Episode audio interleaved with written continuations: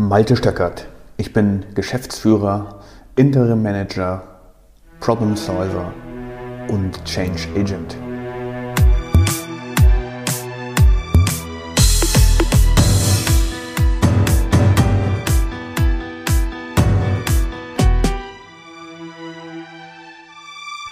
Diese Podcast-Episode heißt Als Gewinner aus der Krise und sie beschäftigt sich mit dem Thema Mitarbeiter.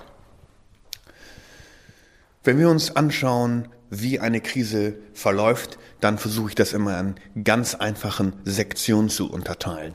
Es gibt eine Episode, die vor der Krise ist, es gibt eine Episode, die in der Krise ist und es gibt eine Episode, die nach der Krise ist.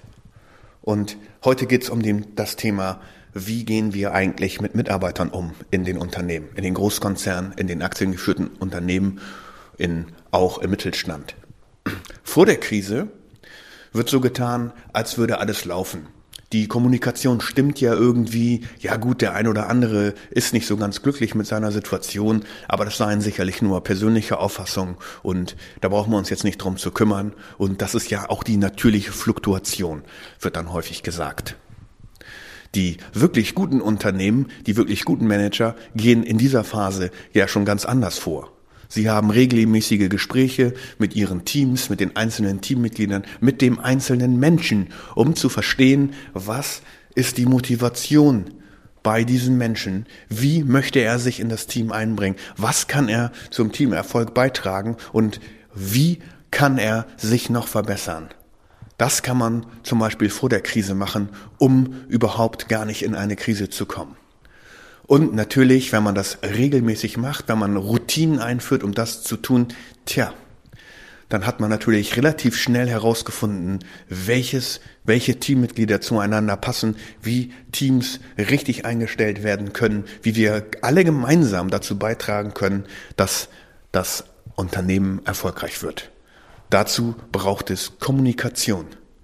Üblicherweise wird sehr wenig kommuniziert mit den Teams. Üblicherweise gibt es gar keine täglichen Meetings zwischen Manager und Teammitglied oder auch wöchentliche 1 zu 1 Gespräche, in denen einfach abgefragt wird, wie geht's dir? Ganz einfache Fragen gestellt wird, die natürlich einen anderen Sinn haben als nur die Antwort, ja, mir geht's gut. Sondern hier ist der Manager natürlich aufgefordert, wirklich zu verstehen, was in dem Mitarbeiter vorgeht. Gibt es etwas, was ihn hemmt, seine volle Energie, seine volle Kreativität einzubringen in den Teamerfolg. Und letzten Endes ist der Teamerfolg nichts anderes als der Erfolg der Unternehmung. In der Krise, nehmen wir jetzt mal an, wir hatten eine Krise und sie steht uns ja bevor. Alle sagen uns, es gibt bald die Energiekrise, es gibt Stromausfälle, es wird, äh, die Gasversorgung wird nicht reichen. Das heißt, bei sogenannten äh, energieintensiven Industrien wird es Einschnitte geben müssen.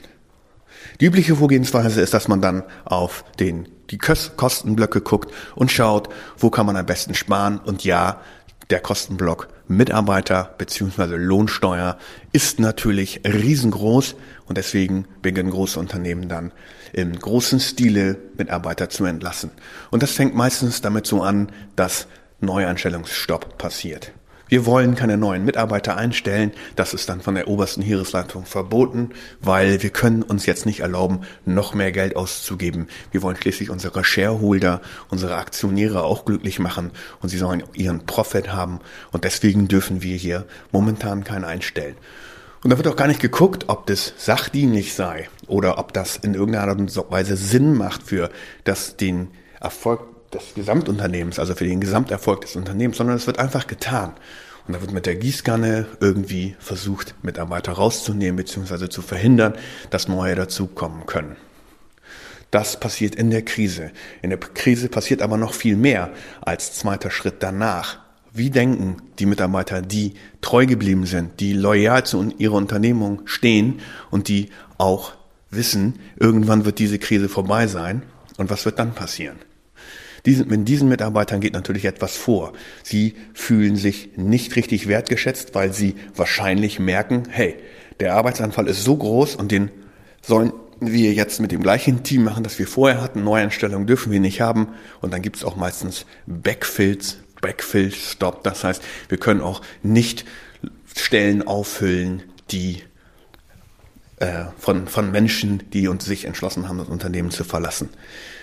Ja, diese Mitarbeiter werden natürlich frustrierter und frustrierter, vor allen Dingen dann, wenn sie immer noch das Gleiche tun sollen mit reduzierter Stärke. Und der Manager hat eventuell schon beantragt, ja, ich brauche eine neue Einstellung unbedingt, zum Beispiel in diesem Bereich, der ist jetzt ganz wichtig, das ist ein strategisches Ziel der Unternehmung. Tja, das geht leider nicht, sagen dann meistens die Leute aus der Finanzabteilung, denn wir haben die klare Order, Neueinstellung darf es nicht geben. Das heißt, die Arbeit muss auf die verbliebenen Teammitglieder verteilt werden und die müssen eben dann noch mehr Arbeit machen und je mehr Arbeit sie machen müssen, umso frustrierter werden sie. Und dann ist die Krise irgendwann vorbei, Umsatzzahlen steigen und das ist ja vorhersehbar, dass alle Krisen irgendwie vorbeigehen. Was machen die Unternehmen dann normalerweise? Genau, sie versuchen auf dem Arbeitsmarkt so viele wie möglich neue Mitarbeiter zu generieren, denn jetzt sollen neue Produkte ins Feld, jetzt soll der Absatz erhöht werden, jetzt wollen wir verkaufen, denn jetzt ist ja eine ganz andere Stimmung am Markt. Konsum wird wieder angefahren, das heißt, wir müssen unsere Produkte auf den Markt bringen.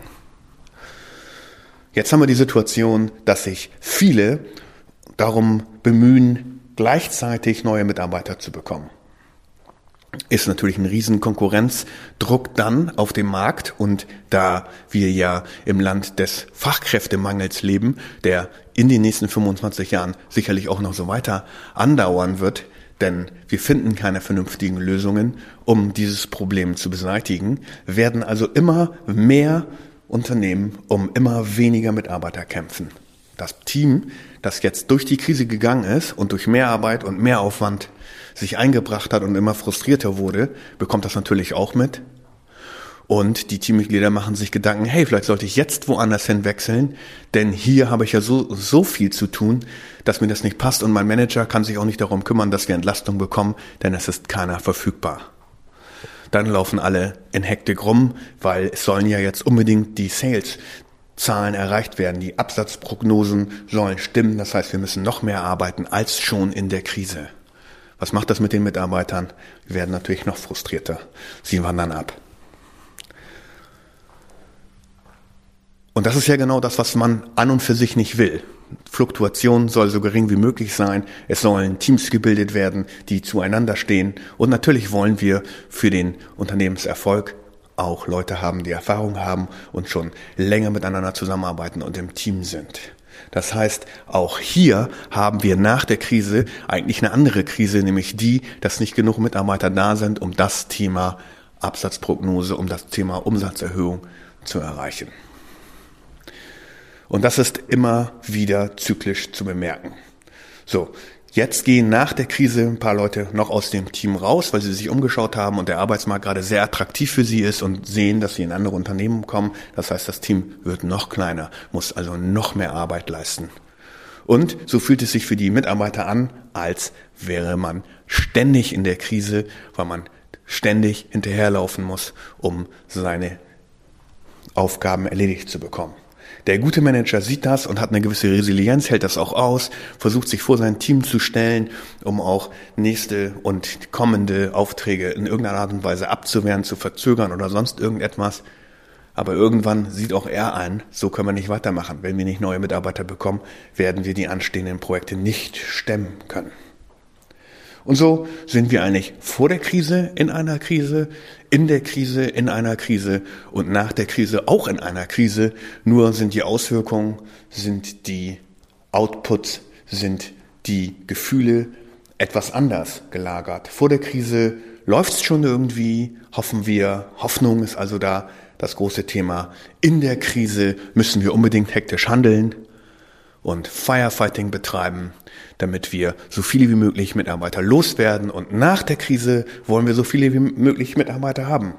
Und die sind eben dann leider nicht verfügbar, weil die Krise jetzt vorbei ist und sich so viele um die gleichen Mitarbeiter schlagen. Also Konkurrenz auf dem Arbeitsmarkt.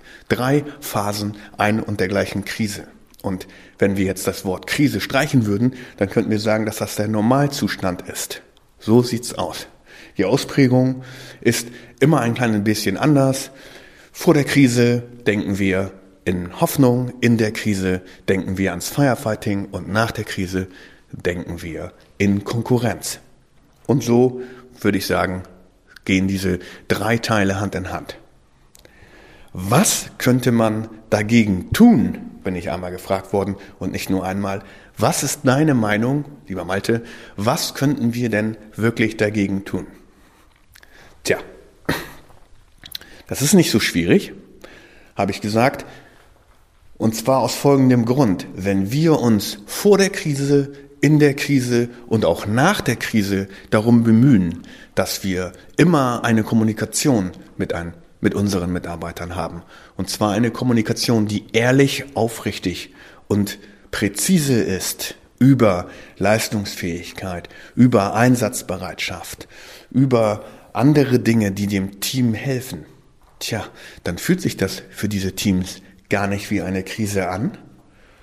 Und wenn es sogar dem Manager gelingt, eine gewisse Schutzschirmhaltung über das Team zu legen, also versucht Dinge von außen, die natürlich kommen, neue Projekte, neue Regularien, neue Anforderungen und so weiter, so in das Team hineinzukippen, dass es sich so anfühlt, als wären alle dafür verantwortlich. Also ein gemeinsames Verantwortungsbewusstsein. Kommunikation ist der King. So einfach ist das. Im Prinzip geht es nur darum, ständig und permanent mit jedem einzelnen Teammitglied oder mit seinem Team zu reden und zu verhindern, dass das Team, die ein, der, einzelne, das, der einzelne Mensch denkt, er würde in einer Krise stecken. Und auch wenn man in einer Krise ist, hilft miteinander zu reden, denn wir kennen ja den Spruch, geteiltes Leid ist halbes Leid. So einfach ist das. Was müsste man also jetzt vor, in oder nach der Krise tun?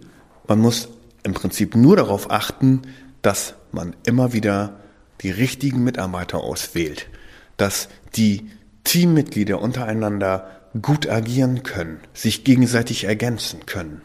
Nur so wird es möglich sein, Spitzenteams zu gründen oder zu führen, die aus sich heraus schon den Erfolg des Unternehmens wollen.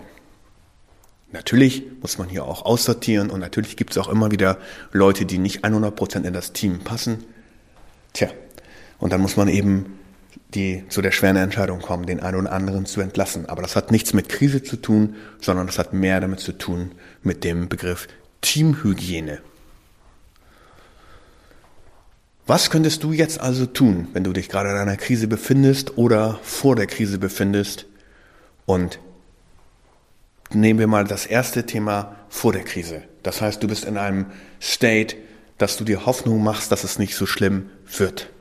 Du könntest in dieser Krise, in dieser Phase schon anfangen, mit deinem Team zu reden.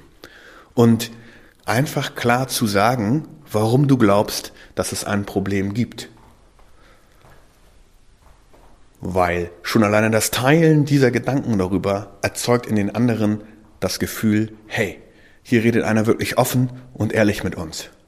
Über, den, über das, was gerade ansteht auch, und auch vielleicht über das, was in ihm vorgeht. Nehmen wir an, du bist in einer Krise. In der Krise ist es so, dass wir meistens die, den Blick für die Umgebung komplett verlieren und uns nur darauf fokussieren, dass wir jetzt eine Krise haben. Wir versuchen immer irgendwie zu sparen. Wir gucken immer darauf, ja, sparen, sparen, sparen. Wie kriegen wir jetzt durch? Wie kriegen wir den nächsten Monat über die Runden und so weiter? In der Krise könntest du auch schauen, warum bist du überhaupt in die Krise gekommen? Und die Antwort ist auch meistens ganz einfach, ein strukturelles Problem. Du hast leider wahrscheinlich noch nicht die richtige Struktur gelegt davor. Ist das jetzt ein Problem? Ja, die Auswirkungen dieses Problems sind jetzt da. Kannst du es ändern? Auf jeden Fall. Du kannst eine Struktur legen, die verhindert, dass du in die nächste Krise kommst. Zum Beispiel. Und das hat nichts mit Produktinnovation zu tun oder das hat auch nichts damit zu tun, dass du jetzt Krisengewinnler wirst oder sonst irgendwelche absurden Begriffe, die uns immer wieder um den Kopf gehauen werden aus Politik und Gesellschaft, sondern es hat etwas zu tun, dass du eine Struktur legst dann für diesen Bereich. Eine Struktur zu legen geht zum Beispiel durch Prozesse. Und deswegen habe ich das Programm Trust the Process ins Leben gerufen, weil dies Programm dir eine stabile und sichere Grundlage gibt, auf der das Team miteinander zusammen agieren kann. Ohne Prozesse, ohne Verantwortlichkeiten, keine Struktur. Ohne dass klar ausgesprochen wird, welche Dinge von wem geliefert werden müssen, wird es unmöglich, ein gemeinsames Ziel, eine Mission wirklich zu schaffen. Und dann wirst du irgendwann feststellen, hey, das läuft ja, so wie ich auch. Das funktioniert ja richtig gut. Wir können uns abstimmen. Wir reden jetzt nur noch über so kleinere Fehler. Die Struktur steht aber. Wir haben eine Art von Kommunikationsstruktur entwickelt. Und wir gucken uns jetzt nur noch an, wo es nicht so richtig läuft und versuchen das zu verbessern. Und auch das geht natürlich nur mit aufrichtiger und ehrlicher Kommunikation. Vielen Dank fürs Zuhören.